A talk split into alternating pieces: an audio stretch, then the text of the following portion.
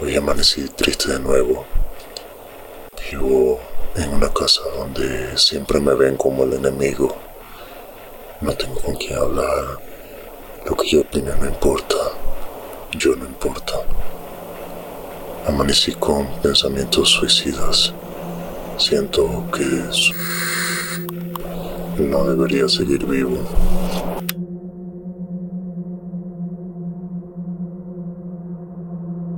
Sail Shadow presenta un episodio de Punto y Coma en colaboración con el doctor Álvaro Gómez Prado. La depresión, trastorno de ánimo.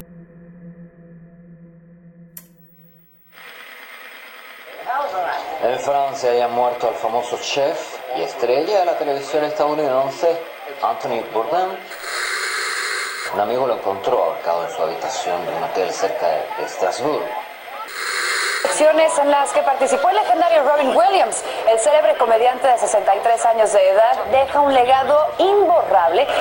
Y es que el famoso comediante parecía tenerlo todo, fama, dinero, un Oscar y millones de admiradores en todo el mundo, pero aún así parece no haber podido superar una profunda depresión. Los trastornos del ánimo son una realidad. Día a día miles de personas sufren de estos padecimientos, creándole inestabilidad tanto en su vida profesional como personal. La depresión es uno de estos trastornos. Eh, bueno, la depresión es un paquete de trastornos. Nos acompaña Álvaro Gómez Prado, doctor en psicología clínica y psicoterapeuta con más de 18 años de experiencia. Es decir, un poco para que la gente, en, general la gente suele pensar como en, en los problemas de salud mental como eh, por ejemplo, estar loco o no estar loco, como si fuera una cosa dicotómica, ¿no? Como que alguien tiene un problema o no lo tiene.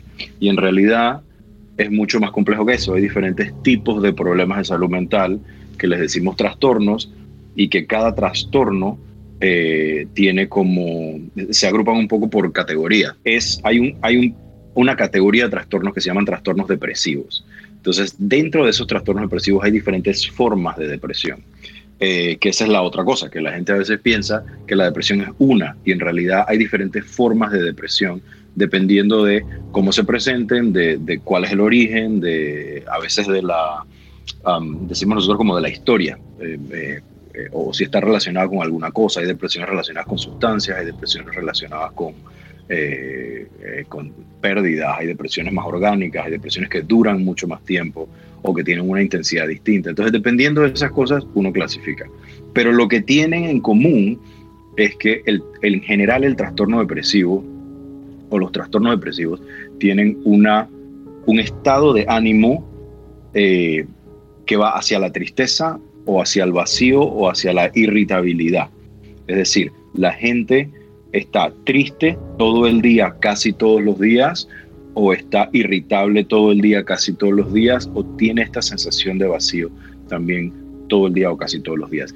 Usualmente los periodos de, depresión para poder diagnosticar, por ejemplo, en, un, en, un, um, en, la, en la depresión un poco más clásica, que es el trastorno depresivo mayor, le decimos, la gente tiene que tener ese estado de ánimo y algunos otros síntomas durante al menos dos semanas sin, que se le vayan para entonces uno poder decir, ah, tiene un trastorno depresivo. Que un poco hay que cumplir ciertos criterios para saber que no es solamente una tristeza o para saber, por ejemplo, que no es un duelo porque haya una pérdida de una persona, por ejemplo, eh, ¿sabes? O que, o que no hay, por ejemplo, una, eh, una situación de estado de ánimo triste o irritable inducido por una sustancia, por ejemplo, cuando la persona está intoxicada con alguna droga que se haya metido.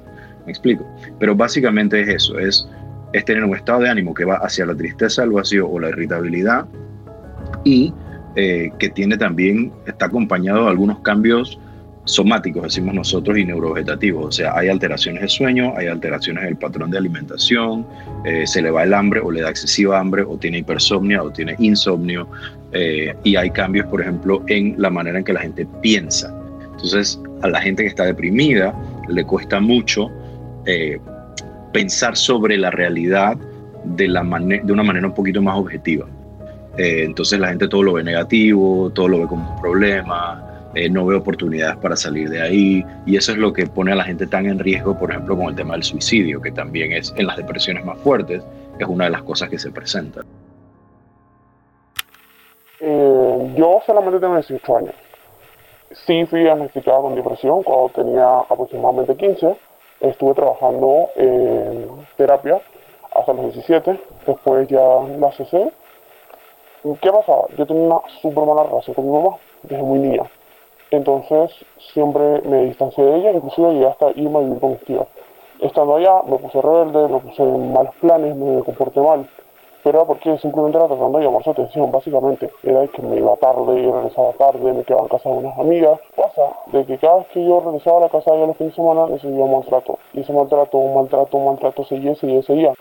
Un momento en que simplemente, no sé, de tanta presión en otras cosas, tuve intentos, dos intentos autolíticos y digamos quedé hospitalizado. En el primero, en el, la, en el hospital de la quedé hospitalizado aproximadamente dos semanas. Luego de todo esto, eh, no sé, yo soy comportando normal. Pero no, no a ese nivel, sino que simplemente yo me cerraba, ya no quería ver a mi mamá. Yo me fui, yo me fui con mis tíos, como ella quiso, y ya siempre fue así, súper distanciada conmigo. Ya dando todo eso, tuve que seguir en terapias. Yo mismo me puse que no quería ir, no quería ir, no quería ir, no quería ir, hasta que cometí ese intento político. Cuando lo hice, ese sí fue bastante grave. Tuve que estar con una sonda.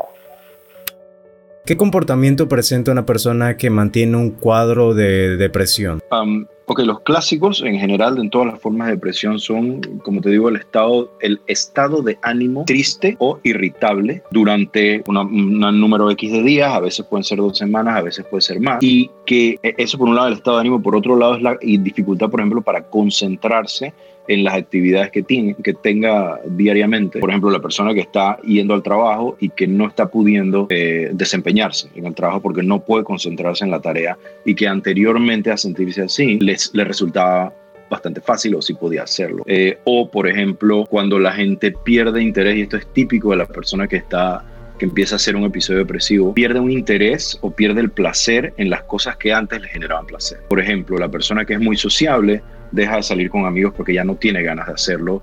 Eh, si le gustaban las películas o si le gustaba casi actividad del deporte o alguna cosa o escribir o cualquier cosa que, que fuera como su, su hobby o su hábito que le genere placer, de pronto pierde el gusto por esas cosas. Y es un cambio repentino, no es un cambio que va ¿sabes? Como de una etapa de la vida hacia otra, cuando uno a veces deja de practicar ciertas cosas, sino que de pronto, de una semana a la siguiente, la persona ya no siente las ganas, eh, no le genera el placer y, pierde esa capacidad de disfrute. Y además, esto es importantísimo cuando hay cambios neurovegetativos, decimos nosotros, cuando hay alteraciones de sueño, es decir, la persona tiene eh, insomnio, no para de dormir, o tiene hipersomnia, que no puede parar de dormir, no se puede levantar de la cama, eh, o también cuando hay cambios en el apetito, em, que es que, por ejemplo, la persona pierde el, el hambre, no le da hambre nunca, o le da un hambre excesiva que no puede saciar. Entonces hay una desregulación. Tú ves físicamente la gente gana peso o pierde peso eh, porque está comiendo constantemente o no se puede levantar de la cama o sencillamente no puede dormirse eso pasa, ese tipo de cosas son signos de depresión. ¿Es correcto que si en un momento una persona está muy triste diga estoy depresivo? Porque eso lo veo mucho en redes sociales. ¿Cuándo es correcto decir o no que tiene depresión o se debe recibir un diagnóstico por parte de un profesional? Es importante que reciba un diagnóstico por parte del profesional. Eh, lo que pasa también con los trastornos del, que tienen que ver con salud mental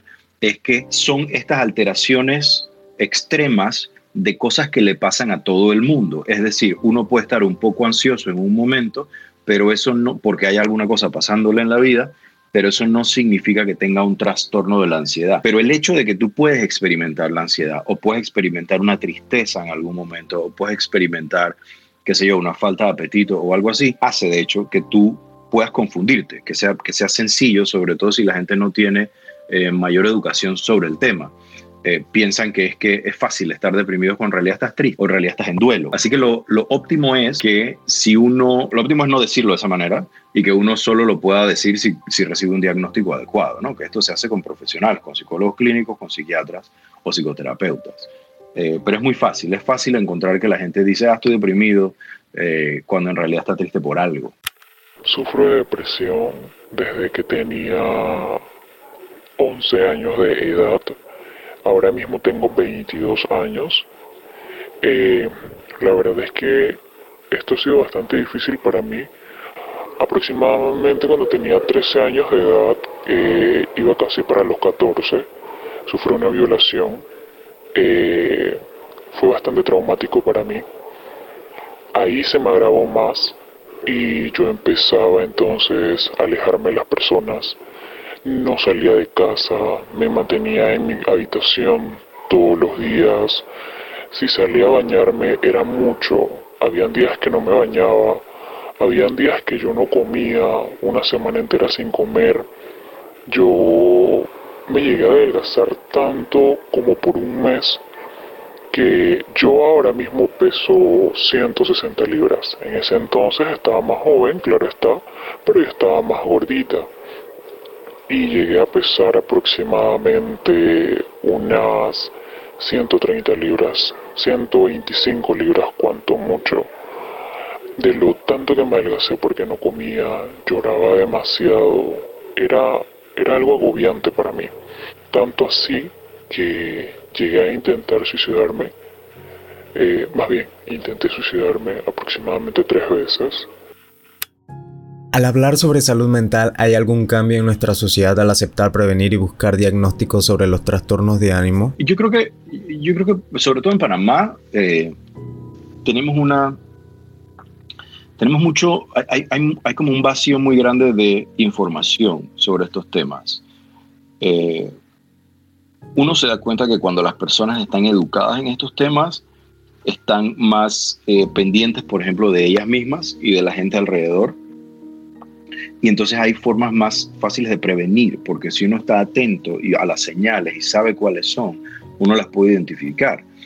Eh, y puede, por ejemplo, no, no, a ver, no decir en redes sociales estoy deprimido con realidad estoy triste, o puedes identificar cuando un familiar se está sintiendo muy mal, muy mal y tal vez no te lo está diciendo y necesita ayuda, eh, o tú mismo, ¿no? Como individuo. Entonces sí hay, sí hay un cambio en términos de, de cuando uno se atreve a hablarlo más, cuando uno puede hacer la docencia y pasar la información más, eh, sí hay un cambio en la población pero necesitamos hacer mucho más, que, mucho más de eso aquí en Panamá sobre todo, porque no hay mucha educación sobre eso, ni en la escuela, ni en términos del sistema de salud.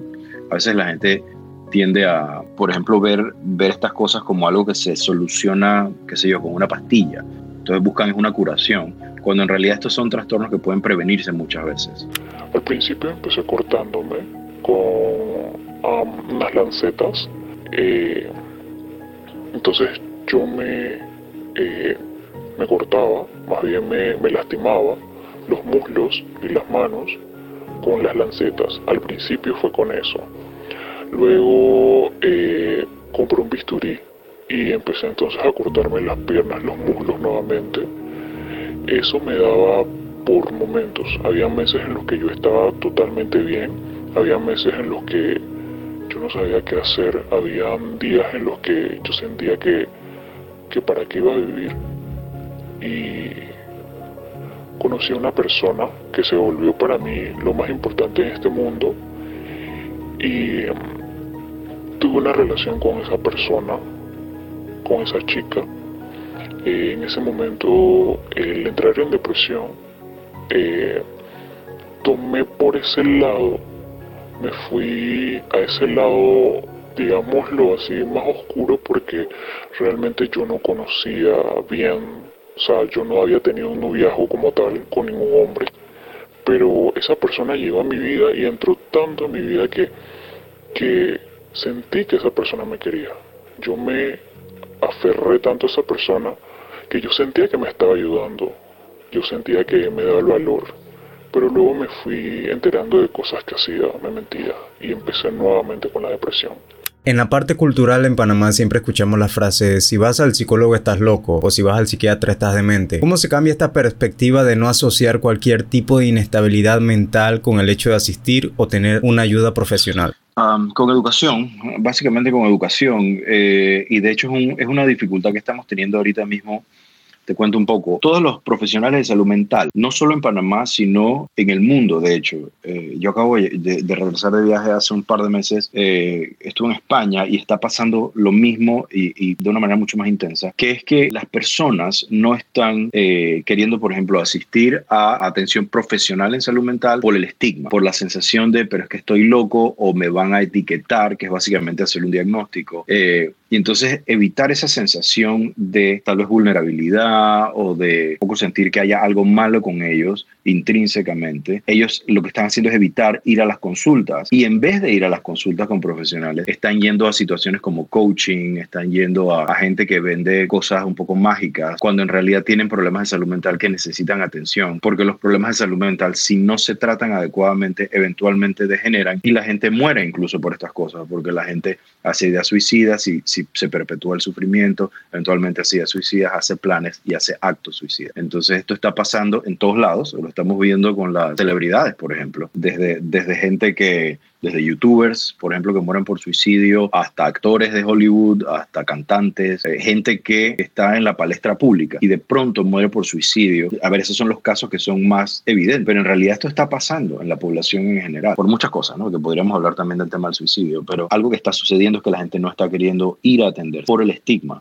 cuando en realidad no deberíamos tener un estigma por temas de salud mental, porque la salud mental es salud. Es como si tú tuvieras diabetes, pues vas a tu endocrino y te ponen eh, insulina o te dan tu tratamiento y vas a estar mejor. Y no hay un estigma con decir tengo diabetes, o no hay un estigma con decir eh, me rompí un brazo, voy al ortopeda, ¿sabes? Pero parece que sí hay un estigma con el tema de decir estoy muy, muy triste, no lo estoy pudiendo regular, tengo que ir a un profesional.